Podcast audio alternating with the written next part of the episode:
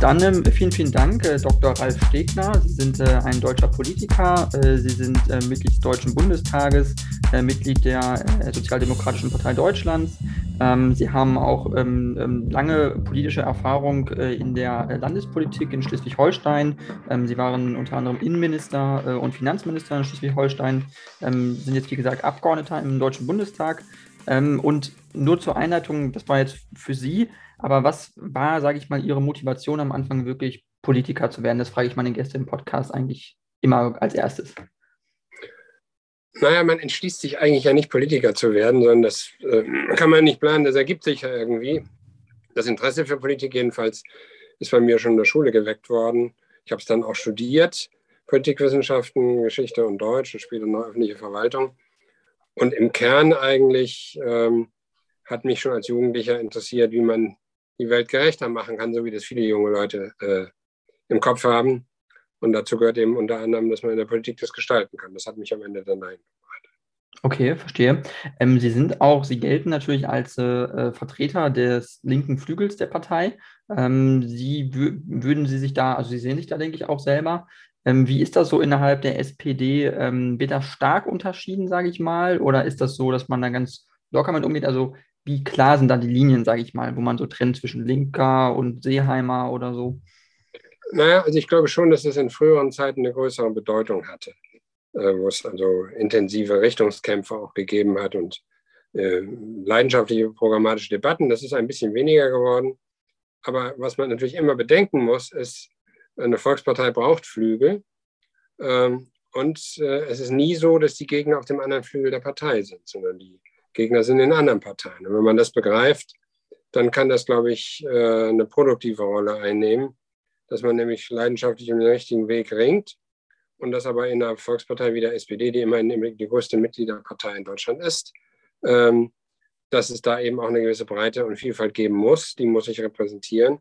Und so ist es dann eben in der Sozialdemokratie auch. Nur dadurch wird man zur Volkspartei. Volkspartei sagt, ist ja nicht nur ein Hinweis auf das Wählerspektrum, was man erzielen kann, sondern Volkspartei bedeutet sowohl in der Ausrichtung der eigenen Politik als auch in der Repräsentation von verschiedenen Sichtweisen, dass eine gewisse Breite eben erforderlich ist.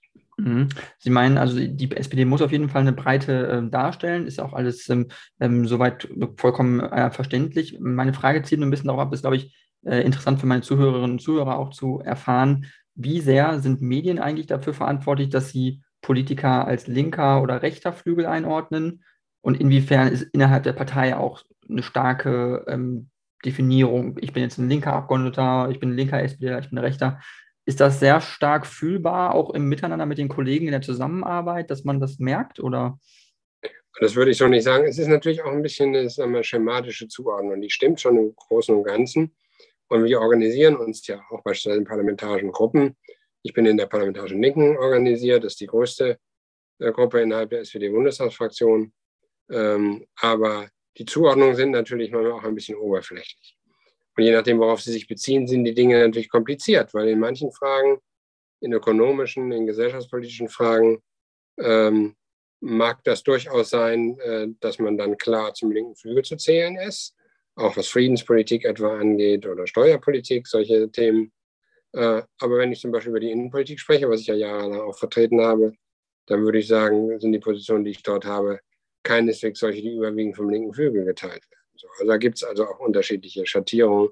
Im Umgang miteinander merkt man das nur dann, wenn äh, Mitglieder den Fehler machen zu glauben, die Gegner seien auf dem anderen Flügel der Partei. Das gibt es immer mal, aber äh, im Kern sollte das nicht so sein, sondern wir sollten uns mit den anderen Parteien auseinandersetzen. Und äh, das, was einen dann verbindet, ist deutlich größer als sein Trend. Insofern, das gilt nebenbei bemerkt sogar, was die demokratischen Parteien angeht, würde ich sagen. Ne? Also auch da wird das manchmal ein bisschen überspitzt äh, und die Gegensätze, nur die Gegensätze hervorgehoben, aber da gibt es natürlich auch Gemeinsamkeiten. Und insofern äh, glaube ich, ist das, muss man das differenziert beantworten. Und eine sehr simple Zuordnung, der ist jetzt links außen und der ist irgendwie rechts außen oder so, ist meistens eine mediale Übertragung. Mhm. Okay, verstehe. Ähm, ich würde jetzt gerne ein bisschen auf das eingehen, was Sie auch im, im Bundestag machen als Abgeordneter. Sie sind unter anderem Vorsitzender des Untersuchungs, äh, Afghanistan-Untersuchungsausschusses. Vielleicht können Sie kurz erklären, äh, was das eigentlich ist und worum es da geht und was der Inhalt dieses Ausschusses eigentlich ist. Also Untersuchungsausschüsse sind ja ein äh, Instrument des Parlaments äh, in der Regierungskontrolle, das ein sehr scharfes äh, ähm, Maßnahmenpaket beinhaltet. Das heißt, Untersuchungsausschüsse sind in der Lage, Zeugen anzuhören, die zu vereidigen. Hat der Vorsitzende des Untersuchungsausschusses hat richterliche Befugnisse. Also die Menschen können gezwungen werden, wie vor Gericht äh, die Wahrheit sagen zu müssen. Das ist in der Politik ja sonst nicht so. Das ist das Meinungsaustausch, aber Untersuchungsausschüsse sind eben ein, ein Mittel, um Sachverhalte aufzuklären. Sie sind auch politische Kampfinstrumente, meistens jedenfalls. In der Regel der Opposition gegen die Regierung. In diesem Fall verhält sich das ein bisschen anders, weil der Untersuchungsausschuss, der jetzt eingesetzt wird, der bezieht sich auf das 20-jährige Engagement der Bundeswehr und ziviler Hilfsorganisationen in Afghanistan und ist eingesetzt worden gemeinsam von den jetzt drei Regierungsparteien SPD, Grüne, FDP, als auch der Union. Und zudem zeichnet er sich dadurch aus, dass ähm, ein Teil derjenigen, die in der Regierung waren, jetzt in der Opposition sind und umgekehrt. Und dass wir nicht nur diesen äh, Untersuchungsausschuss eingesetzt haben, sondern auch gleichzeitig noch eine Enquete-Kommission, also die sich wissenschaftlicher Methoden bedient, um aus diesem Einsatz zu lernen. Warum ist das alles passiert? Weil das der bisher längste Einsatz der Bundeswehr war ähm, und der größte Einsatz, auch äh, ungeheuer viel finanzieller ökonomischer Hilfen in diesem Bereich geflossen sind. Und das Ende dieses Afghanistan-Einsatzes, sagen wir mal, ähm, alles andere als eine Ruhmestat gewesen ist. Mit anderen Worten, am Ende ist eigentlich, äh, sind die USA und ihre Verbündeten, auch Deutschland, abgezogen. Die Taliban haben innerhalb kürzester Zeit das Regiment, Regiment dort wieder übernommen und viele der Fortschritte sind zunichte gemacht worden. Und eigentlich haben die ähm, Alliierten ähnliche Erfahrungen gemacht wie vorher die Engländer oder die Russen oder andere, äh, die in Afghanistan äh, militärisch äh, Operationen sozusagen gestartet haben, Krieg geführt haben. Und deswegen, glaube ich, ist es auch in der Demokratie wichtig, äh, dass bei einer Parlamentsarmee hinterher auch hinterfragt wird, wenn was schiefgelaufen ist, woran hat das eigentlich gelegen. Und deswegen ist der Untersuchungsausschuss eingerichtet worden. Und insbesondere geht es also in, in, dem Teil, den wir zu untersuchen haben, um das letzte Jahr, bevor dann eben diese überstürzte Evakuierung stattgefunden hat, die ja auch noch viele Tote und Verletzte am äh, Flughafen in Kabul gefordert haben, wo auch viele Missstände geblieben sind, weil manche der Hilfskräfte vor Ort, also Afghanen, die für Deutschland gearbeitet hatten, immer noch nicht das Land haben verlassen können, obwohl sie in Gefahr sind und vieles andere mehr. Also gibt es vieles aufzuklären. Deutschland ist auch nicht das einzige Land, was das tut, sondern andere äh, Länder, die USA, äh, Großbritannien tun das auch. Also klären diesen äh, Einsatz auf, woran hat es gelegen, was kann man daraus lernen für zukünftige Einsätze. Das ist der Sinn. Äh, der Ausschuss ist jetzt eingerichtet worden, ist schon im Koalitionsvertrag so drin. Und der wird seine Arbeit aufnehmen nach der Sommerpause jetzt. Ähm, und da ist man als Vorsitzender natürlich auch ein bisschen äh, gefordert, eher überparteilich an die Dinge heranzugehen und zu versuchen, da eben zur Wahrheitsfindung beizutragen. Okay. Ähm, wie, was würden Sie sagen, was waren die größten Fehler, die passiert sind seitens der Bundesregierung, seitens des Verteidigungsministeriums, vielleicht auch des Außenministeriums. Es waren ja zwei Minister, die ja auch da im Fokus stehen, ehemalige Annegret Kramp-Karrenbauer, ehemalige Verteidigungsministerin und Heiko Maas, ähm, ehemaliger Außenminister. Wie sind da die, sehen Sie da große Fehler, die da passiert sind, oder ist das gar nicht so dramatisch gewesen? Naja, wenn ich das beantworten könnte, würde ich meiner Aufgabe, glaube ich, nicht gerecht werden, die das ja herausfinden soll, wo die Ursachen liegen und nicht schon Schlussfolgerungen zieht, bevor man Zeugen gehört und Akten gelesen hat. Aber Richtig ist natürlich, es geht nicht in erster Linie um persönliche Verantwortung, aber wir werden natürlich die politisch Verantwortlichen hören. Wir werden den Bundesaußenminister hören, die Verteidigungsministerin, die Bundeskanzlerin, den Bundesinnenminister, den Entwicklungsminister und andere, die da politisch Verantwortung haben, werden wir natürlich anhören. Aber äh, der Kern ist jetzt nicht unbedingt die ähm, Schuldzuweisung im Sinne von der oder jener war schuld, sondern herauszufinden, was ist da eigentlich schiefgelaufen und warum. Ähm, und ähm, was kann man daraus lernen, um zu vermeiden, dass sich das wiederholt. Ähm, und da gibt es natürlich ein paar Hinweise, zum Beispiel, dass vielleicht eben die gesellschaftlichen Verhältnisse in Afghanistan genauso wenig verstanden worden sind, wie das früher bei den Briten und bei anderen der Fall war. Dass dieses Land, was ja geschunden und ähm, über Jahrzehnte zerstört worden ist, ähm, dass das vielleicht doch auch äh, falsch eingeschätzt worden ist, was da an gesellschaftlichem Fortschritt, ich hatte es mal in Anführungszeichen, aus unserer Sicht möglich ist. Es gibt diesen berühmten Satz von Margot Käßmann, die gesagt hat, nichts ist gut in Afghanistan in ihrer, äh, glaube ich, Weihnachtspredigt. Und äh, das ist sehr umstritten. Äh, wenn man das Ergebnis am Ende anguckt, könnte man sagen, das stimmt. Andererseits ist natürlich sehr wohl was bewegt worden im Sinne von, ähm, dass äh, Mädchen äh, Schulausbildung bekommen haben, wo das vorher nicht der Fall gewesen ist, dass äh, berufliche Fortbildung stattgefunden hat, dass äh, zivile Projekte in großem Ausmaße gefördert worden sind, dass eine Polizei aufgebaut worden ist und vieles andere mehr. Ähm, aber am Ende ist es halt doch so, äh, dass diese Stammesgesellschaft, äh, die ganz stark von Rauschgifthandel lebt, äh, Mohnanbau äh, und ähm, wo Korruption an der Tagesordnung ist, demokratische Strukturen nicht wirklich da sind, ähm, dass die, da vielleicht der eine oder andere versucht, da westliche äh, Schablonen darüber zu stülpen, äh, vielleicht falsch gewesen ist oder man auch sagen muss, ob das mit militärischen Mitteln wirklich geht, kann man seine Zweifel haben. Am Anfang begann das ja mal als Krieg gegen den Terror. Der war in gewisser Weise erfolgreich, was Al-Qaida angeht. Ähm, aber ob das rechtfertigt 20 Jahre mit dem Ausmaß ja auch nicht nur an materiellem Einsatz, sondern viele äh, Soldaten und ähm, zivile Hilfskräfte sind dort ums Leben gekommen oder sie haben Schaden genommen an Leib und Seele sozusagen. Und das gilt für die Einheimischen erst recht und nach größerem Ausmaße. Das muss man schon hinterfragen in der Demokratie. Ähm, auch warum man das so falsch eingeschätzt hat, äh, wie schnell das dann geht, dass die Taliban ähm, die Regierung wieder übernehmen. Äh, als Russland abzog in der, in der 80er Jahre war das eine Sache von zweieinhalb Jahren. Hier war das eine Sache von zweieinhalb Tagen, so ungefähr. Ne? Das ist ein Unterschied. Ähm, lag das daran, dass wir die Leute schlecht ausgebildet haben oder lag das vielleicht auch daran, dass die Rückkehr der Taliban willkommen geheißen worden ist von einem Großteil der Bevölkerung? Und wenn ja, äh, warum haben wir das falsch eingeschätzt? Oder haben wir es gar nicht falsch eingeschätzt, sondern schön geredet? Auch da gibt es ja äh, Menschen, die sowas sagen. Und da wird man Zeugen befragen, Akten sich ansehen und mit Menschen reden, um zur Schlussfolgerung zu kommen und herausfinden zu können. Mhm.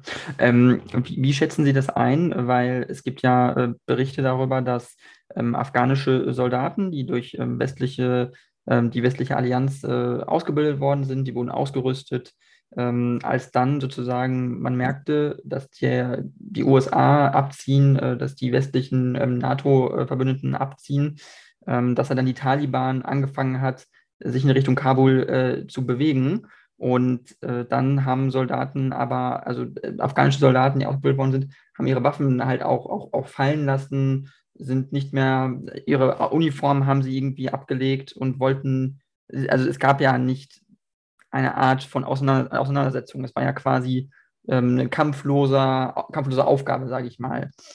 Wie erklären Sie sich das, dass dann diese Soldaten, die afghanischen, ähm, weder Willen hatten noch Sinn darin gesehen haben, ähm, äh, Taliban-Kämpfer ja, äh, zurückzudrängen und die Hauptstadt vielleicht zu verteidigen. Also es gab anscheinend nicht weder Willen noch das Interesse daran. Ja, möglicherweise ist das mit der Zentralregierung, die ja immer sehr stark unterstützt worden ist vom Westen, eine Fehleinschätzung gewesen in einem Land, das eben im Wesentlichen aus verschiedenen Volksgruppen und Stämmen besteht und äh, zentrale Regierung eigentlich weder akzeptiert noch als Tradition kennt.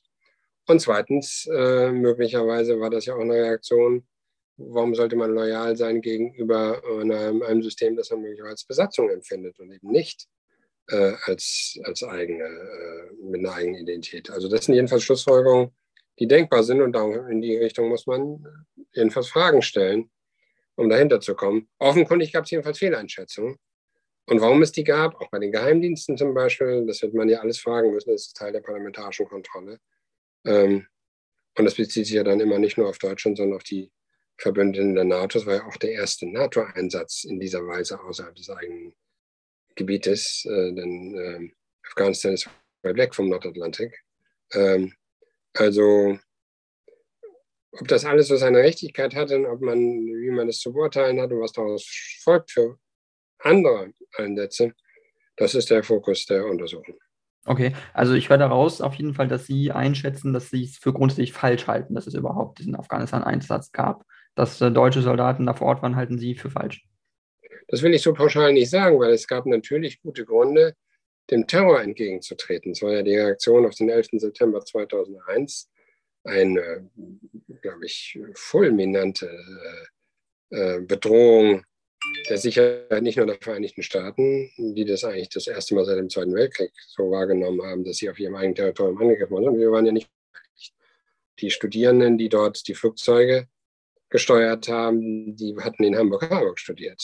Äh, und äh, das Interesse, da was zu unternehmen gegen Al-Qaida, gegen Osama bin Laden, der aus Saudi-Arabien stammte, aber dann eben sich auch offenbar niedergelassen hat in Afghanistan, das war schon ein gemeinschaftliches Interesse.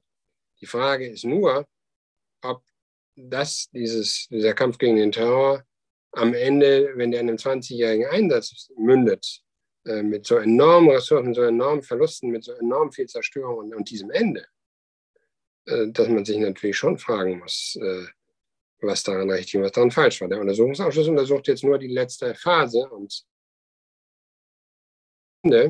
aber die Enquete-Kommission, die damit im Zusammenhang steht, hat ja den ganzen Zeitraum im, im, Blick. Und wie gesagt, es geht insgesamt darum, was daraus zu lernen. Und deswegen muss man sich dem, glaube ich, schon kritisch nähern.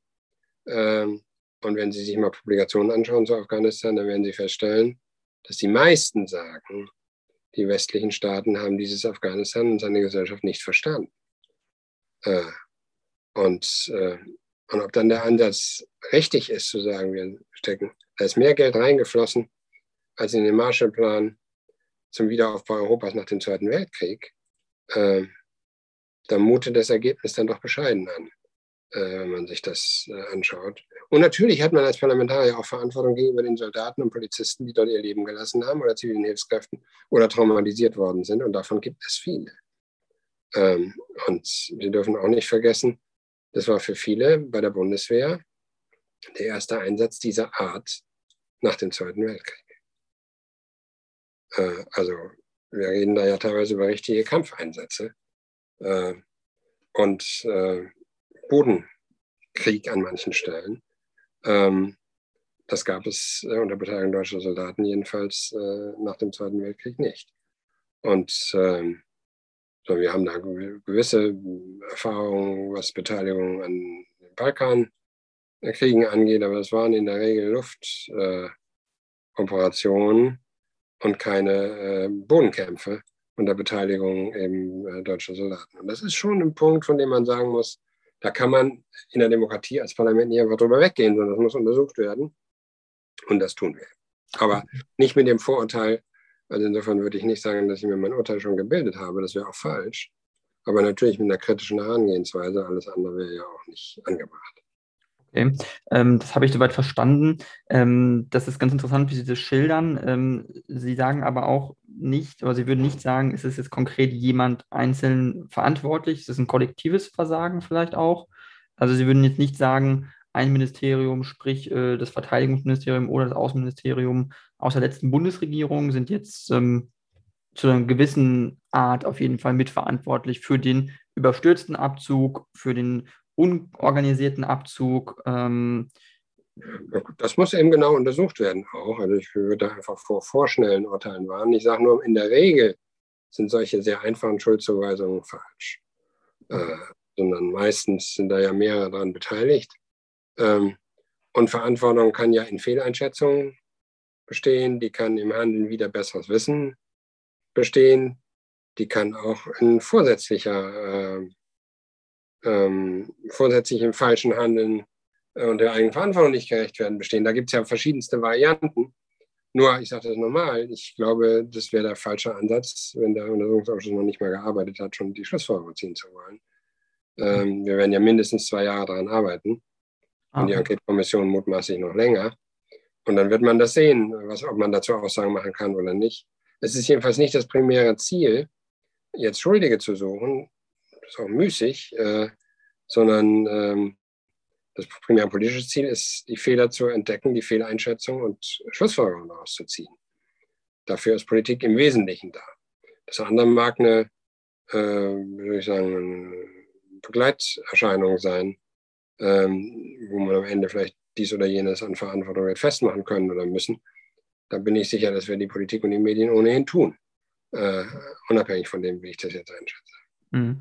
Ähm, es ging ja auch, auch äh, teilweise darum, um Ortskräfte vor Ort, äh, dass man gesagt hatte, äh, viele Ortskräfte, die äh, die Bundeswehr ähm, unterstützt haben vor Ort, ähm, die Partner waren vor Ort, äh, die konnten nicht mehr aus Afghanistan raus, nachdem der Abzug äh, vollzogen wurde durch für deutsches Militär und deutsche Beamte, ähm, auch deren Familien teilweise noch vor Ort sind und stark unter Druck durch die Taliban. die Taliban bauen ja ein totalitäres Regime auf keine Meinungsfreiheit, ähm, Frauen müssen voll verschleiert über die Straße.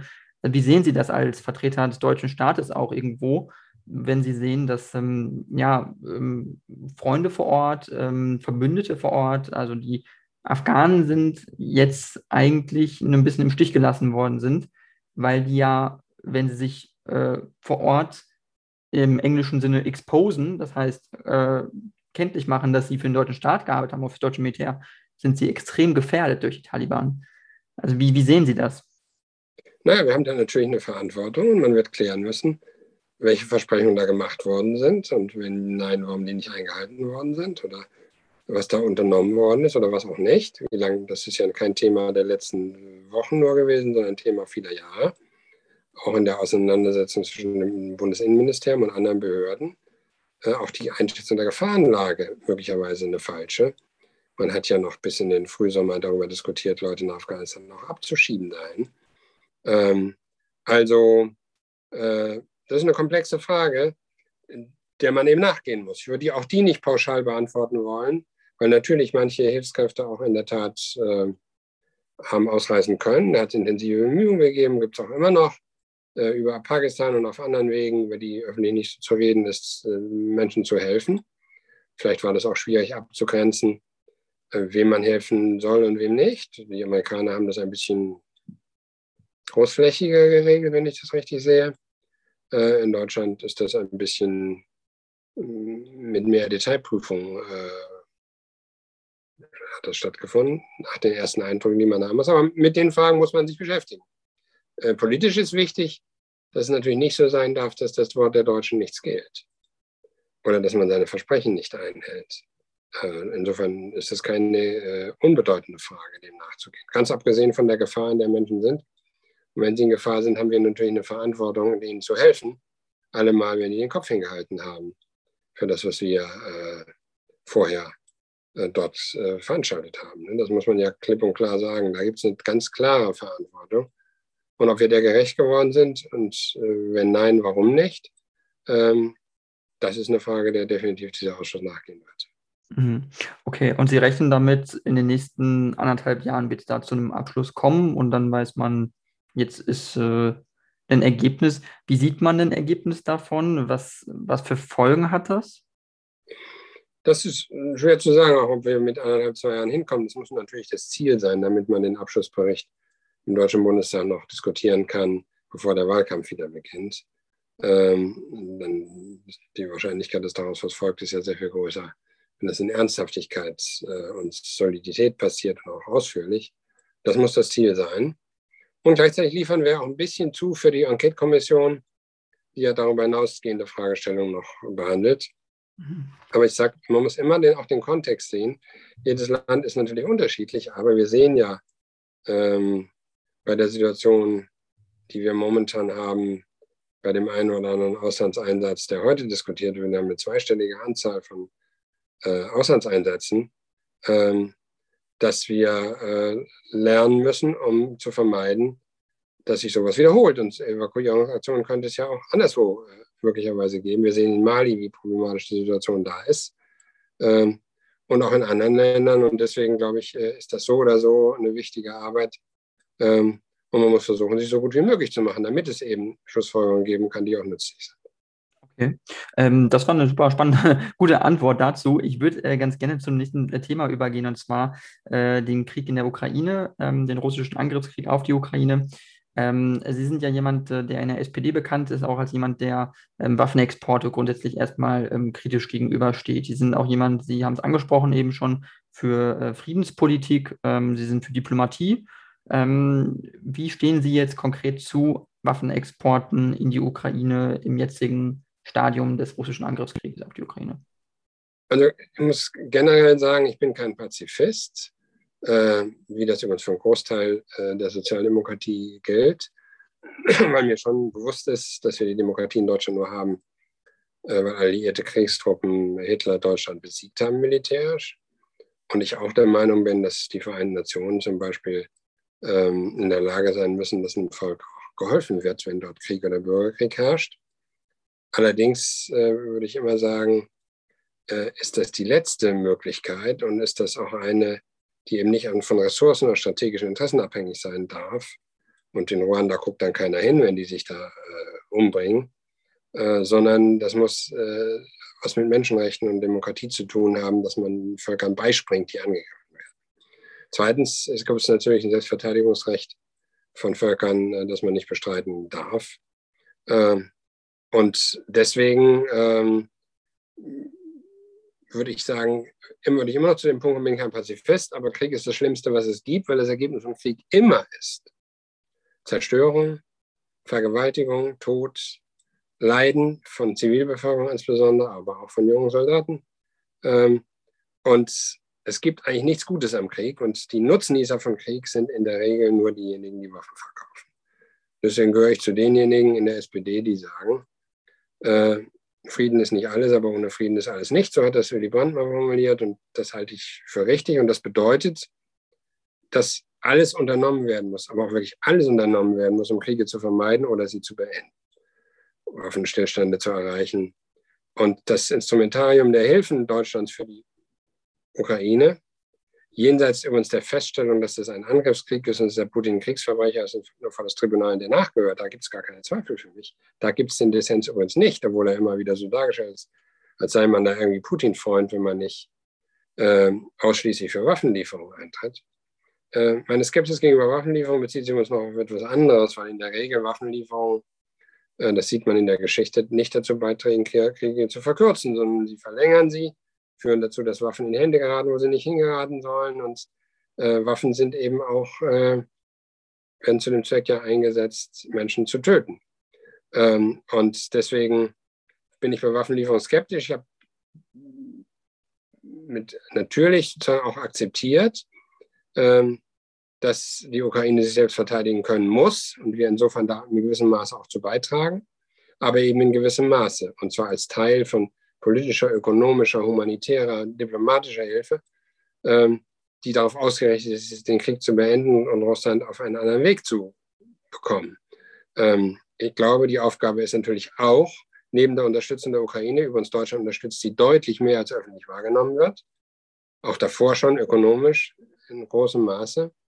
Heute ist die Entscheidung gefallen, dass die Ukraine ihre Schulden äh, nicht bedienen muss bei den internationalen Organisationen. Das hat Deutschland vorgeschlagen unter der G7-Präsidentschaft äh, von Olaf Scholz. Ähm, also ähm, die Unterstützung, daran kann gar kein Zweifel bestehen, aber ich habe große Zweifel daran, dass die Verengung auf das Militärische und der Glaube, nur Waffenlieferung, immer mehr und immer schwerer Waffen würden das äh, positiv wenden können, den halte ich für falsch.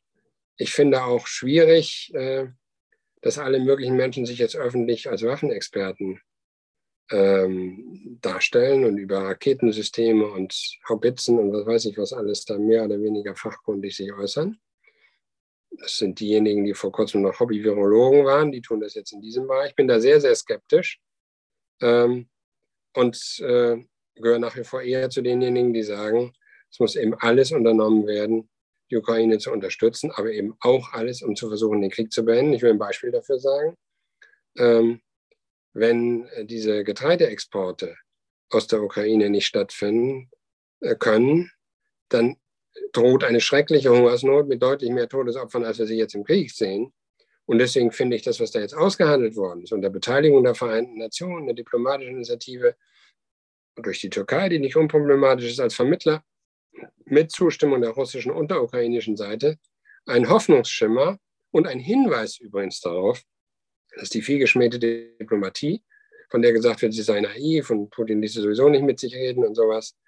Ähm, dass Diplomatie ja nicht bedeutet, der anderen Seite Recht zu geben oder ihre Positionen zu akzeptieren oder womöglich sich zu unterwerfen, sondern Diplomatie ist die Kunst der Deeskalation mit Regierungen, die einem hochgradig unsympathisch sind, weil sie autokratisch sind, weil sie diktatorisch sind, weil sie imperialistische Angriffskriege führen oder vieles andere mehr.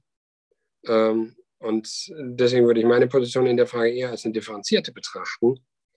Und mich befremdet sehr, dass es kaum eine differenzierte Diskussion in Deutschland gibt, sondern dass es gut und böse, moralisch und unmoralisch, richtig oder falsch, äh, wer nicht für mich ist, ist wieder mich und wer nicht für Waffenlieferung ist, ist ein Unterwerfungspazifist oder äh, solche Dinge, wie ich da lese, bei Defetismus und solche Dinge mehr.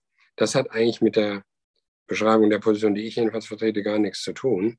Und da wünschte ich mir sozusagen, dass es da eine etwas, sagen wir, eine demokratiewürdigere Form der Auseinandersetzung gibt, nämlich dass man sagt, jeder kann dazu unterschiedliche Positionen haben. Aber das ist keine Frage von Moral.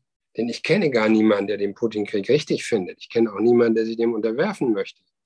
Ähm, also ich sage mal, im Deutschen Bundestag gibt es eine Fraktion, die Sympathie für autokratische Systeme hat, das ist die rechtsradikale AfD. Und es gibt eine Fraktion, die in der Vergangenheit in der Regel die russische Position richtig fand, das ist die Linkspartei. Für die SPD gilt dergleichen nicht, sondern wir haben immer gesagt, ähm, Frieden wird's und Sicherheit wird es in Europa am Ende nicht gegen Russland geben können, sondern nur gemeinsam mit Russland. Aber daraus folgt keiner, keineswegs äh, eine naive Position, indem man das übernimmt, was die dort sagen, sondern daraus folgt eher, dass man sagt, die Anstrengungen müssen dahin gerichtet werden, ähm, dass eben äh, auch Russland versteht, dass das nicht der richtige Weg ist, äh, das Nachbarland einfach zu überfallen. Und wir müssen verstehen, Russland ist nicht Libanon, ist nicht Irak, ist nicht Afghanistan, ähm, sondern das ist die zweitgrößte Atommacht der Welt. Ähm, und das ist ein Unterschied. Und das muss man alles ein bisschen im Auge behalten. Und unsere Verantwortung als Deutsche besteht eben darin, äh, auch eine Eskalation des Krieges äh, nicht zuzulassen. Und um es im letzten Satz zu sagen, ich finde die Position von Olaf Scholz, zu sagen, es gibt da keine deutschen Alleingänge, sondern wir handeln immer gemeinsam mit den Verbündeten, insbesondere Frankreich und Amerika, vollständig richtig. Ähm, und ähm, die Bevölkerung über es nach meinem Eindruck auch.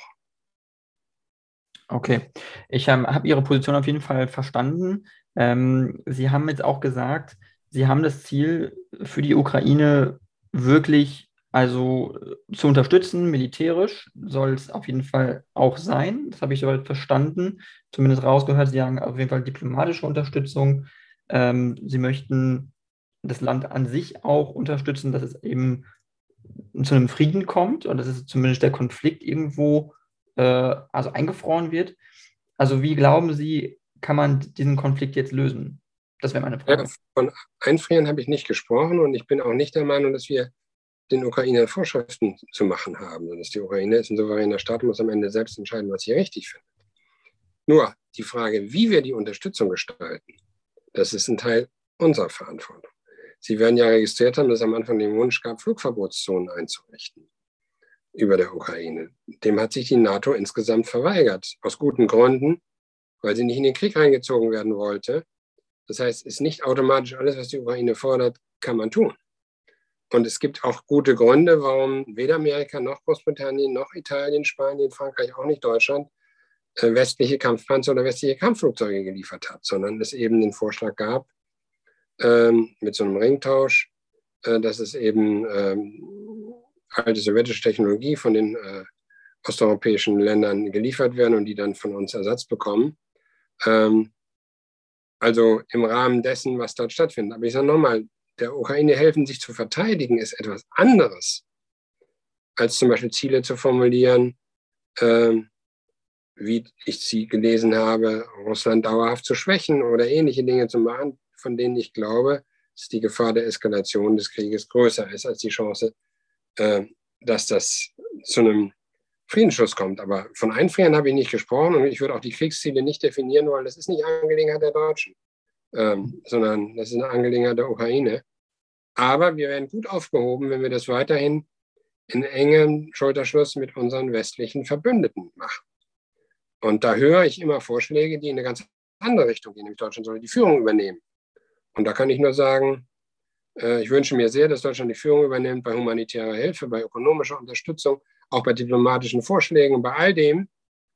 Aber militärische Führungsrollen für Deutschland sehe ich ehrlich gesagt nach der Erfahrung des letzten Jahrhunderts nicht so sehr. Das ist nicht unsere äh, Verpflichtung, die wir haben. Und davon sollten wir auch die Finger weglassen, finde ich. Äh, was nicht heißt, sagt das nochmal ausdrücklich, wir zücken den Geldbeutel und andere halten den Kopf hin. Das ist keine Form von Moral, die ich richtig finde, sondern wir leisten unseren Teil.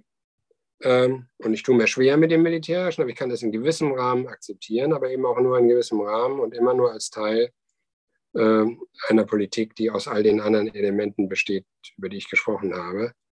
Und ganz abgesehen davon äh, will ich auch mal sagen, ähm, die Welt hat eigentlich ganz andere Probleme zu lösen, als jetzt ein Wettrüsten zu beginnen.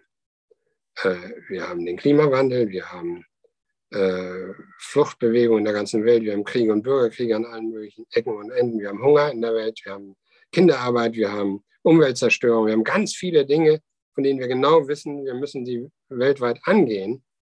Ähm, und da können wir nicht warten, bis die Länder alle so demokratisch geworden sind, wie wir uns das gerne wünschen, sondern eine Mehrheit derer, die in den Vereinten Nationen abgestimmt haben, eine Mehrheit, äh, was Bevölkerung angeht, hat den Sanktionen nicht zugestimmt, die wir gemeinsam beschlossen haben mit unseren Verbündeten. Die Südamerikaner sagen, ihr könnt das ja machen mit euren Sanktionen. Bei uns heißt das, die Lebensmittelpreise werden dann so hoch, dass, dass es Hunger gibt. In Afrika gilt das auch. Und deswegen ist es klug, mit großen Ländern, die viel mehr Einwohner haben als wir selber, mit Brasilien, mit Indonesien, mit dem Senegal, mit äh, Indien, mit solchen Ländern zu sprechen, so wie Olaf Scholz das ja auch gemacht hat. Und nicht zu glauben, weil wir jetzt meinen, unsere westlichen Werte sozusagen werden ja überall in der Welt geteilt. Wir machen das jetzt mal eben so und dann entscheidet unsere Rüstungsindustrie, was da geschieht. Und wir äh, beziehen dann nur die Position, die die NATO hat. So einfach ist die Welt nicht. Und wir sehen ja gerade in China, die die Russen auch unterstützen im Zweifelsfall, die im Frage von Taiwan sehr genau gucken, was da passiert äh, in der Ukraine, dass die Welt nicht so ist, wie wir sie uns gerne machen wollen. Das ist nicht Pipi Langstrumpf, sondern wir reden über eine reale Welt, wo wir mit den Ländern reden müssen, die unsere Werte nicht teilen. Und das erfordert Festigkeit in dem, was man tut, aber eben auch Klugheit. Oder um es andersrum zu sagen, Sie werden sich erinnern, im Bundestagswahlkampf ging es mal eine Weile um das Thema wertegeleitete versus realitätsbezogene Außenpolitik. Und da kann ich nur sagen, wertegeleitete muss sie in der Demokratie immer sein. Das geht gar nicht anders, logischerweise. Aber wenn sie nicht realitätsbezogen ist, ist sie gefährlich. Und sie muss also immer beides sein. Und darüber reden wir hier. Das kommt mir in der Diskussion gelegentlich ein bisschen zu kurz. Äh, die wird ja sehr vergröbert äh, und wird so getan, da gibt es die einen, die wollen die Ukraine unterstützen und da gibt es die anderen, das sind die Putin-Freunde und die Pazifisten. Das hat mit der Realität nach meiner Eindruck überhaupt nichts zu tun. Okay, ähm, Sie haben es gerade in Ihrem Argument, äh, was jetzt die Sanktionen angeht, ein bisschen so beschrieben, dass der Westen jetzt ein bisschen eine böse Rolle hat in der Welt, weil durch Sanktionen, die der Westen auf Russland ausübt, äh, Lebensmittelpreise sich auf der ganzen Welt verteuern könnten. Ähm, ich weiß nicht genau, inwiefern Sie das jetzt, also wo, wie Sie das jetzt, woher das Argument kommt, weil der Grund, warum die Lebensmittelpreise auf der Welt steigen in Afrika, äh, sind ja unter anderem, weil kein Getreide zum Beispiel aus der Ukraine rauskommt. Das ist ja ein Grund, warum die Lebensmittelpreise steigen. Das heißt, und warum kommen die nicht daraus? Weil die Russen eine Seeblockade machen an, im Schwarzen Meer. Also das, dafür ist ja der Westen erstmal nicht verantwortlich. Ich widerspreche Ihnen gar nicht. Ich, ich habe auch nicht gesagt, dass das meine Analyse ist, äh, sondern man muss eben nüchtern sehen, dass das die Perspektive der Länder ist, mit denen wir da reden. Warum haben die den Vereinten Nationen nicht zugestimmt? Obwohl wir doch sehr plausibel gesagt haben, das ist ein Angriffskrieg. Und warum schließt ihr euch dem nicht an? Dafür gibt es ja Gründe. Und die Gründe liegen darin, dass die Sanktionen, die natürlich erfolgen wegen Russ des russischen Angriffskrieges, von uns leichter verkraftet werden können als von anderen Ländern. Ganz abgesehen davon, dass wir selber merken, dass die Debatte bei uns um höhere Benzin- und Energiepreise Formen angenommen hat, von denen jedenfalls viele Fachleute sagen, wie lange der Westen das durchhält, darin bestehen durchaus Zweifel in den USA, in Frankreich, auch in Deutschland. Wir müssen ja sehr, sehr aufpassen, ähm, dass wir hier nicht soziale Verwerfungen bekommen und die Rechtsradikalen bei uns davon profitieren, weil die sagen, guckt mal, die haben ja eine ganz andere Analyse. Die sind ja auf der Seite von Putins Angriffskrieg. Die sagen, guck mal, die Sanktionen sind falsch, die schaden der deutschen Bevölkerung. Ich halte es nicht für richtig, sondern man muss da schon Ursache und Wirkung betrachten. Aber es gehört eben zur Politik, zur Realpolitik dazu, die Dinge nicht zu ignorieren. Deswegen haben wir zum Beispiel die wichtige Aufgabe dafür zu sorgen, dass die sozialen Verwerfungen was Energiepreise angeht, hier nicht Formen annehmen, die für uns politisch bedrohlich werden. Ähm, und wir leben unter deutlich stabileren Verhältnissen, als das für andere Länder gilt, äh, die sehr viel größere Schwierigkeiten haben werden, mit den Folgen zurechtzukommen. Aber wir sind halt nicht in einem wissenschaftlichen Seminar. Also die Frage, wer hat Schuld und wer hat das angezettelt, die können wir beide sehr schnell miteinander klären. Das ist eindeutig, ein Angriffskrieg von Putin.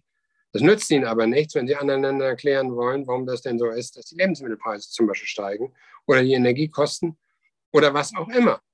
Äh, als Folge jedenfalls von Maßnahmen, die mit dem Krieg und der Antwort des Westens was zu tun haben. Oder meinethalben auch als Folgen, dass Ressourcen eben in Rüstungsanstrengungen gelegt werden und nicht äh, in das, was wir eigentlich tun sollten.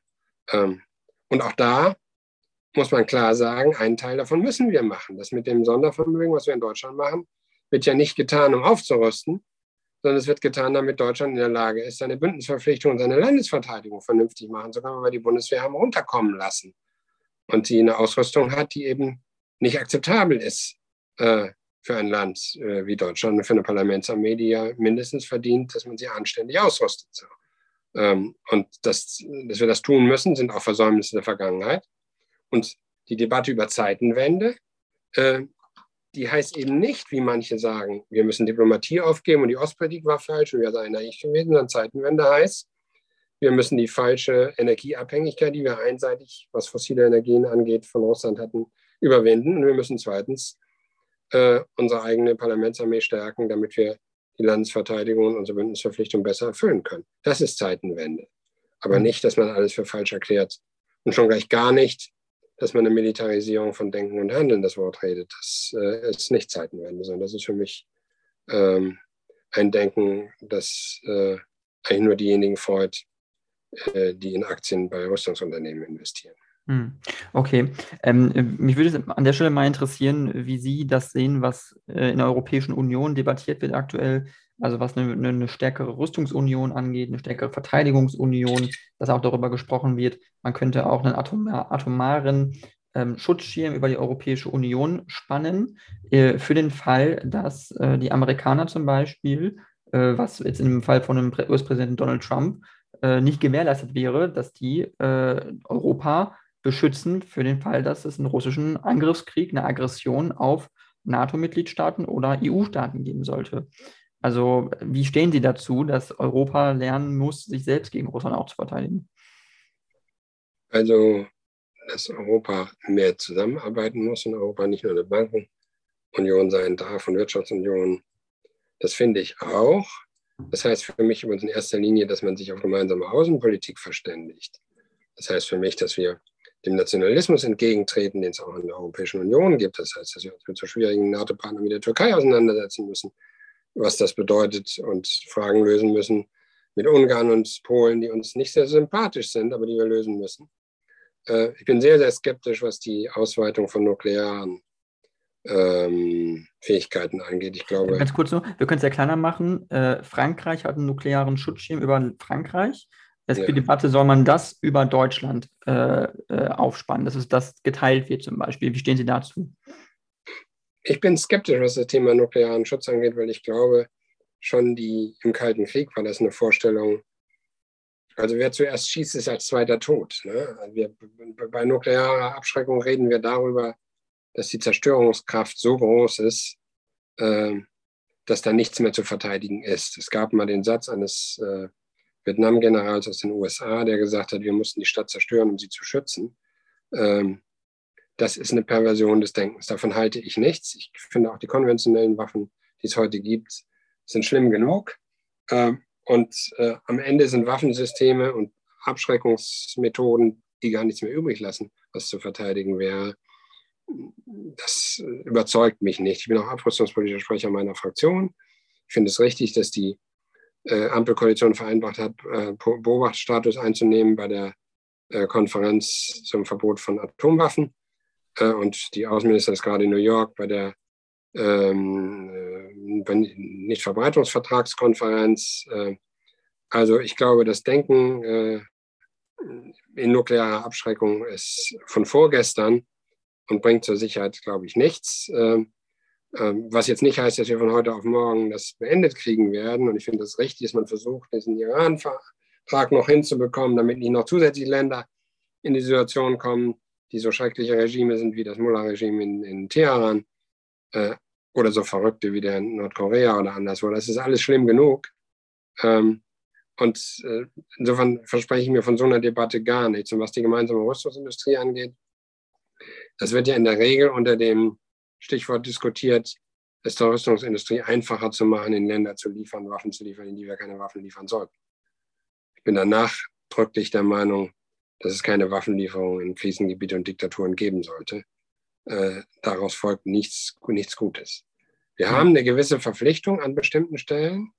Ich würde Israel immer anders behandeln als andere Länder, weil wir da als deutscher Staat eine Verpflichtung haben, die Sicherheit des Staates Israel immer zu gewährleisten. Aber auch bei Israel ist es so, wir liefern da nicht Panzer, äh, sondern wir liefern da andere Waffen hin, die Israel in die Lage versetzen, sich verteidigen zu können. Äh, und selbst in diesem Fall sieht man also, dass es da einen Unterschied gibt. Ich halte es für grob falsch, dass wir in Länder wie Saudi-Arabien liefern, äh, die sich am Jemenkrieg beteiligen, in einer Form, der ist ein bisschen weiter weg als der Ukraine-Krieg. Aber nichts daran ist besser. Nichts daran ist besser. Und zu sagen, die einen Menschen sind uns Schnurz und bei den anderen gucken wir hin, das finde ich ist jetzt keine äh, besonders moralische Position, um das mal aufzunehmen. Ähm, und deswegen sind mir diese Sachen, die dann häufig unter dem Deckmantel gemeinsamer europäischer Rüstungsindustrie diskutiert werden, eher suspekt. Aber da gibt es unterschiedliche Auffassungen zu dem Thema, logischerweise. Und die muss man nur noch aushalten. Das ist das, was ich vorhin zur Volkspartei SPD gesagt habe. Die gibt es auch in anderen Parteien. Okay. Ähm, okay.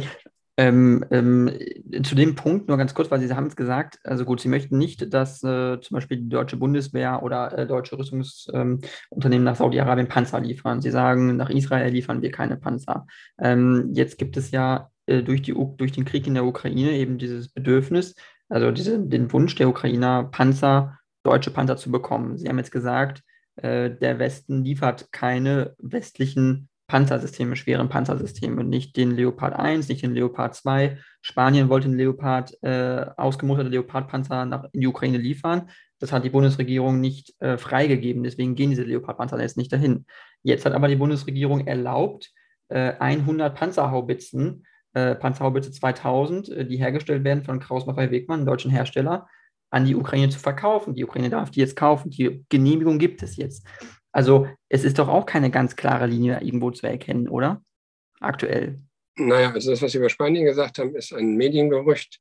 Äh, ob das zutreffend ist, das wage ich mal zu bezweifeln. Es wird ja immer wieder behauptet, derjenige denke darüber nach und so weiter. Ich zweifle, dass das so stimmt. Äh, ich habe das auch gelesen, aber ich kenne da keine politische Bestätigung dafür, dass das so ist. Ich weiß nur, dass die äh, Verbündeten einhellig, auch die Amerikaner, auch die Briten, auch die Franzosen äh, gesagt haben, sie finden es falsch, Kampfpanzer und Kampfflugzeuge zu liefern. Es gibt auch Interviews von Boris Johnson, von äh, Emmanuel Macron, auch von äh, Joe Biden äh, und meines Wissens teilt die spanische Regierung das auch. Äh, ich will mich zu den Haubitzen gar nicht äußern. Die wurden auch vorher, es gab auch vorher schon die Bereitschaft, Haubitzen zu liefern das fällt für mich unter dieses Feld, was ich vorhin gesagt habe, einer militärischen Kompetenz, die ich mir nicht anmaße und von der ich mich wundere, wer die für sich reklamiert. Ähm, genau, weil als, als Laie muss man doch sagen, auch für die Zuhörerinnen und Zuhörer, wo, wie, warum unterscheidet man inzwischen einem schweren Kampfpanzer und einer Panzerhaubitze? Das sind für ja, mich beide glaube, schwere, schwere Kriegsgeräte. Ja, äh, aber das schwere Geräte zum Beispiel ist keine besonders taugliche das Etikett, habe ich gelernt. Weil unter schweren Geräten versteht man auch Transportpanzer zum Beispiel oder Transporthubschrauber, die dem Schutz von Soldaten dienen und trotzdem schwere äh, oder auch schwere Artillerie, da reden wir über diese Mehrfachraketenwerfer, die es da gibt und all sowas. Äh, aber es gibt eben schon einen Unterschied zu der Frage, wofür werden eigentlich Kampfpanzer und Kampfflugzeuge eingesetzt und wofür können die eingesetzt werden. Äh, insbesondere die mit westlicher Technologie und die hochmodernen. Da liegt, glaube ich, der Punkt. Und ich sage nochmal, ich will mich gar nicht auf Deutschland beziehen, dass da immer der Verdacht steht, wir seien da besonders auf der Bremse, sondern warum tun die Amerikaner das nicht? Die werden ja ihre Gründe haben. Und ich mutmaße mal, dass zu den Gründen erstens gehört, dass man nicht wünscht, dass diese westliche Technologie äh, in russische Hand gerät. Und zweitens, dass man eine Eskalation des Krieges befürchtet, die man auch nicht möchte, weil die NATO nicht involviert werden soll. Es ist ja nicht nur eine deutsche Spinnerei, das so zu sehen, sondern es ist die gemeinsame Haltung der Vereinigten Staaten von Amerika, von Großbritannien, Frankreich, äh, Italien, Spanien, Deutschland. Und da kann ich nur sagen, da ist mir die Position von Olaf Scholz, die sagt, keine deutschen Alleingänge in militärischen Fragen, tausendmal lieber als das, was Herr Merz oder andere in der Frage sagen. Äh, und äh, ich kann auch nicht erkennen, was daran gut sein soll, dass Deutschland ausgerechnet in militärischen Fragen eine Führungsrolle und vorangehen sollte. Das finde ich eben alles nicht. Und es gibt ja auch andere Bereiche, wo man sehen kann, dass es gut so ist, dass die Bundesregierung solchen Ratschlägen nicht folgt. Der Herr Merz, von dem ich gerade schon Oppositionsführer im Deutschen Bundestag, der hat gefordert vor Monaten, schon vor drei oder vier Monaten, wir sollten das russische Gas boykottieren. Hätten wir das getan, hätten wir eine fulminante Krise jetzt schon, vermutlich Massenarbeitslosigkeit, große Probleme in der Industrie, gewaltige Schwierigkeiten. Dem Ratschlag hat Gott sei Dank ist niemand gefolgt. Opposition kann also leicht reden und andere tun das auch. Ich glaube, Besonnenheit besteht auch darin, dass man eben nicht alles, was möglich ist, auch tut, sondern dass man sorgfältig abwägt und dass man sich eben mit den Verbündeten im Einklang befindet. Und mein Eindruck ist, dass Olaf Scholz, Emmanuel Macron und Joe Biden, insbesondere die drei, sich sehr, sehr intensiv äh, abstimmen. Und das finde ich gut und richtig so. Und da wünsche ich mir, dass das so bleibt. Okay. Ähm, noch ganz kurz nochmal zu den Panzerhaubitzen, weil Sie, ich habe jetzt keine klare Statement von Ihnen gehört. Also Sie haben gesagt, Sie möchten sich dazu jetzt nicht äußern oder Sie möchten nicht sagen, also Sie, Sie, Sie, Sie, Sie erkennen das an, dass das jetzt so möglich ist. Die Ukraine kauft die jetzt, die werden jetzt produziert. Das läuft ja auch schon.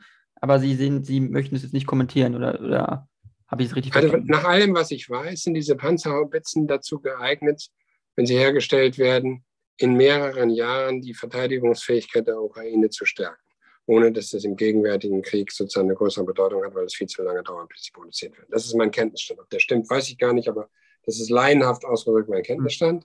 Mhm. Äh, und wir reden ja ich jedenfalls rede nicht davon, dass wir Vorstellungen hier haben, dass der Krieg jahrelang noch dauert. Das kann nicht das Interesse sein, denn der Krieg muss so bald wie möglich beendet werden. Mhm. Und was in vielen Jahren sein wird in der Ukraine, lasse ich mal dahingestellt, das weiß ich nicht, Sie auch nicht. Wer weiß das schon? Ähm, Im Augenblick geht es darum, wie unterstützen wir die Ukraine am besten, um sie selbst verteidigen zu können. Und da ist eben das Militärische ein Teil, aber die Verengung ausschließlich über Waffen zu reden, über immer mehr und immer schwere Waffen halte ich für falsch halte ich nicht für zielführend. Ähm, und die Militärexperten, die ich als solche respektiere, von denen lese ich jedenfalls nicht, dass sie der Meinung sind, dass die Ukraine den Krieg gewinnen könnte gegen Russland, im Sinne von richtig gewinnen. Mhm. Sondern das, was ich lese, und das ist übrigens auch einer der Gründe, warum äh, die Formulierungen immer sorgfältig betrachtet werden müssen, warum die Äußerung zu sagen, Russland darf den Krieg nicht gewinnen und die Ukraine darf ihn nicht verlieren, finde ich richtig. Das ist was völlig anderes, als zu sagen, die Ukraine soll den Krieg gewinnen.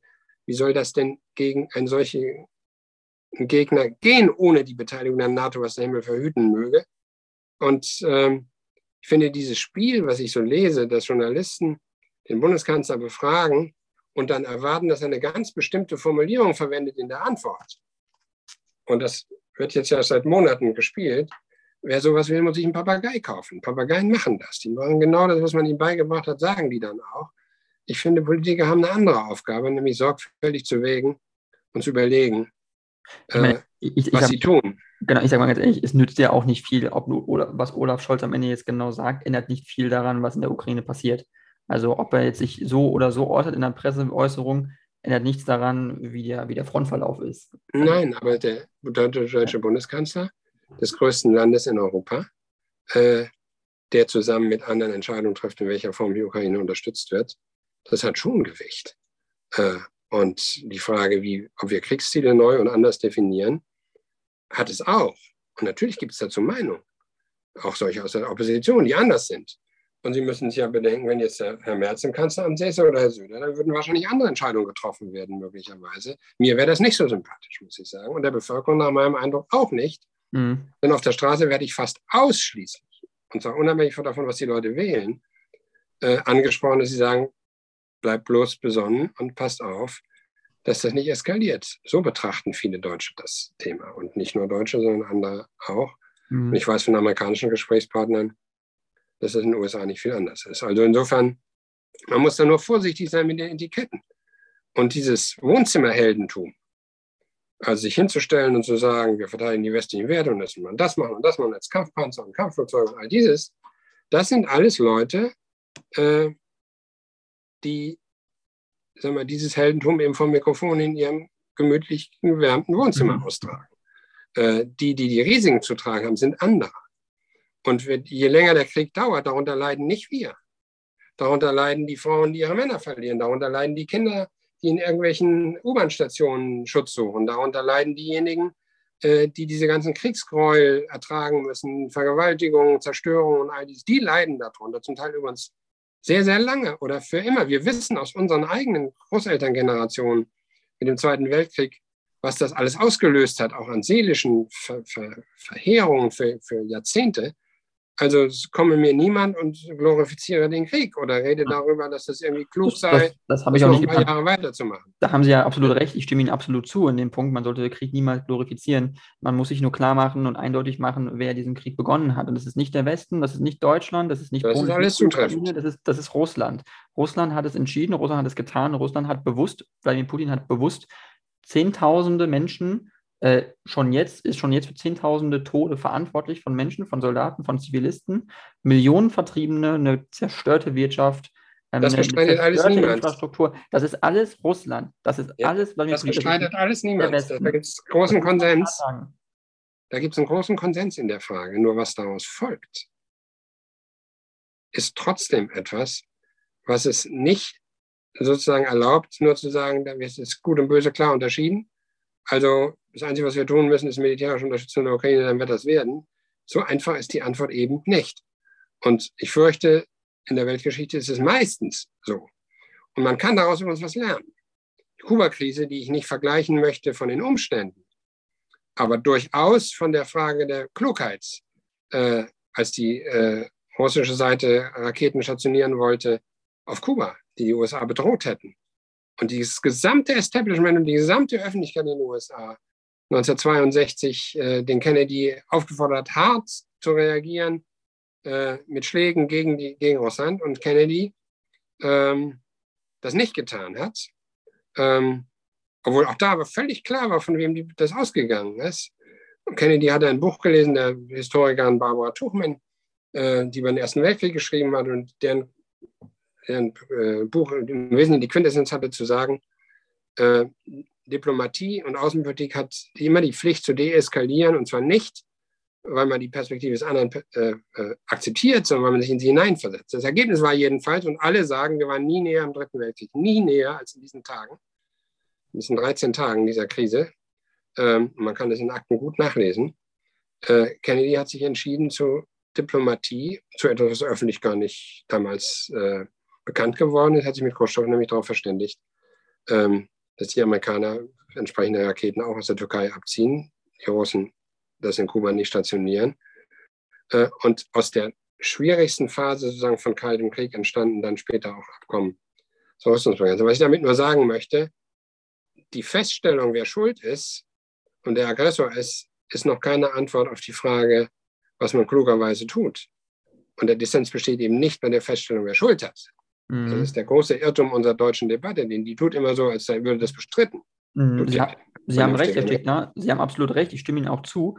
Ähm, man darf nur nicht vergessen, weil Sie gerade ein historisches Beispiel bemühen, kann man noch weiter in der Geschichte zurückgehen und sagen, als äh, Deutschland damals äh, kurz bevor Beginn des Zweiten Weltkrieges Aggressionen gegen seine Nachbarn ausgeübt hat, äh, gegen Polen, gegen äh, äh, unter anderem gegen Polen und gesagt wurde von westlichen Alliierten damals, ähm, ja, man muss jetzt Hitler erstmal äh, irgendwo gewisse Gelände gewinnen lassen, weil danach wird er nicht weitermachen. Man hat ja gesehen, wohin das hingeführt hat. Also wenn man jetzt einfach äh, hinnimmt, dass Wladimir Putin sich ein Stück von der Ukraine einverleibt, einfach weil er es kann. Ähm, wer, oder, das? Weil, das, weil, er, weil, er, weil, er, weil er gelassen wird, weil er gelassen Nein, wird. aber wer tut das? Und ich finde den Vergleich auch nicht passend, ehrlich gesagt. Ich habe auch nichts, wenn Sie vorhin zugehört haben, ich habe nicht gesagt, ich vergleiche die historischen Umstände. Habe ich ausdrücklich nicht getan, sondern ich habe gesagt, ich will die Frage sozusagen, ob Kennedy, der als amerikanischer Präsident sich genau dieser Rationalität äh, verschlossen hat, die gesamte Öffentlichkeit, noch deutlich stärker als wir das heute haben, hat damals gesagt, du musst jetzt eine harte militärische Antwort geben. Was folgt denn sonst daraus? Hat er nicht getan. hat damit nach Einschätzung der meisten Historiker jedenfalls verhindert, dass es zu einem Dritten Weltkrieg gekommen ist und hat auch sein Ziel erreicht, dass diese Raketen da nicht hingekommen.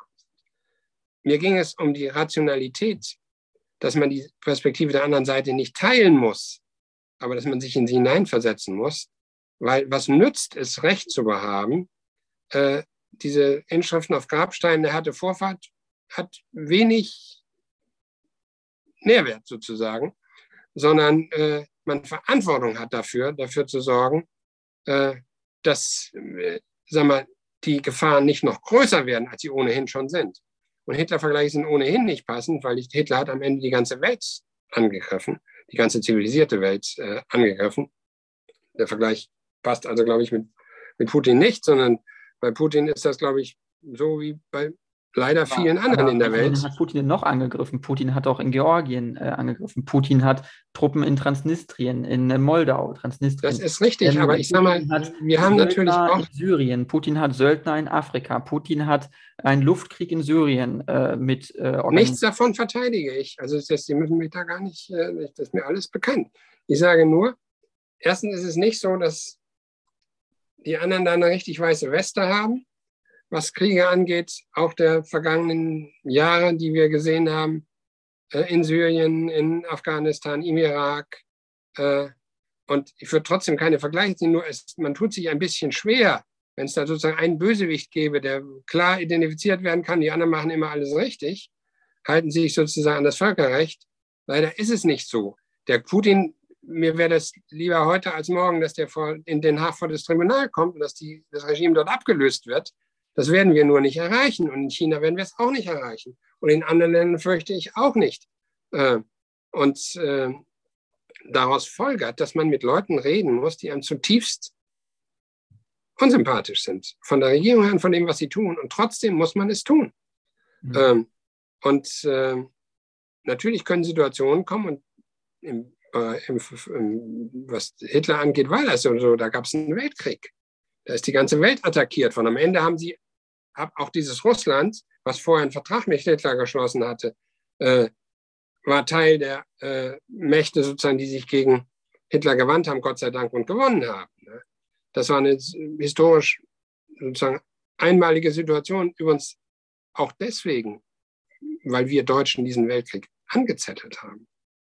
Weil wir halb Europa in Schutt und Asche gelegt haben, weil wir für den Holocaust verantwortlich sind, müssen wir, finde ich, besonders ganz besonders darauf achten, das dass wir, dass wir, äh, dass wir, sagen wir, was das Thema Krieg angeht, Führungsrollen eben nicht im militärischen Bereich für uns reklamieren, sondern in den Bereichen, die dazu beitragen, Ländern zu helfen, die Opfer von Kriegen sind und alles Mögliche zu tun, um zu vermeiden, dass Kriege eskalieren. Das ist die deutsche Verantwortung, die wir ganz besonders haben, noch mehr als jeder andere, weil wir eben übrigens in all den Ländern in der Ukraine, in der heutigen Ukraine, in Polen, aber auch in Russland unfassbar viel Leid angerichtet haben, was übrigens noch sehr präsent ist in diesen Ländern, wenn man dort ist. Äh, und das mit dem großen Vaterländischen Krieg, von dem in Russland geredet wird, ist ja keine Folklore, sondern das ist, wenn Sie dort waren, ich bin mehrmals in Russland gewesen, etwas, was in den Familien bis heute äh, feststellen können. Und deswegen sage ich mal,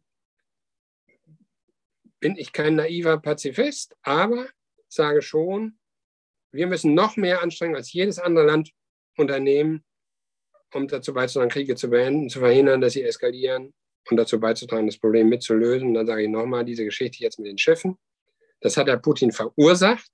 Trotzdem ist es gut, dass es zu einer Lösung gekommen ist. Es mag ein erster Schritt sein zu einer diplomatischen Lösung, denn immerhin waren die Ukraine, Russland, die Türkei und die UN beteiligt. Alle vier mussten beteiligt sein, damit es zu einer Lösung kam. Und äh, es bestärkt mich darin, dass wir solche Ansätze unterstützen sollten und nicht nur darüber reden, wie lange der Krieg noch dauert und dass irgendwie die militärische Situation so lange verbessert wird, bis dann endlich am Verhandlungstisch was rauskommen kann. Das gibt diese Logik. Wenn du einen Frieden willst, bereite ich auch den Krieg vor. Das ist nicht meine Logik. Okay, das ist auf jeden Fall äh, deutlich geworden, Herr Stegner. Ich danke Ihnen sehr äh, für dieses Interview. Ich fand es sehr spannend. Ähm, äh, wenn Sie möchten, können Sie noch kurz äh, zum Abschluss was sagen zu äh, sich als Person oder wenn Sie einen Wahlkampfaufruf machen möchten für die SPD. Äh, Niedersachsen sind ja bald Landtagswahlen. Ähm, können Sie es gerne jetzt noch machen. Also wer das jetzt hier verfolgt hat, der hat es gemerkt, sozusagen die SPD hat eine Tradition als Friedenspartei äh, und äh, das muss auch so bleiben. Ich gehöre zu denjenigen, die das unterstützen. Und unsere Verantwortung ist, mit dazu beizutragen, dass der Ukraine-Krieg bald endet und hier dafür zu sorgen, dass es keine sozialen Verwerfungen gibt durch die Folgen des Krieges, den Putin äh, begonnen hat, was Energiepreise angeht, was soziale Verwerfung angeht. Der beste Garant dafür ist die Sozialdemokratie. Deswegen engagiere ich mich in der SPD äh, und deswegen diskutiere ich mit Andersdenkenden auch darüber, ob das richtig ist und was davon zu halten ist. Vielen Dank für die Sendung, hat mir Spaß gemacht. Äh, alles Gute für die, die sich da Super, vielen, vielen Dank.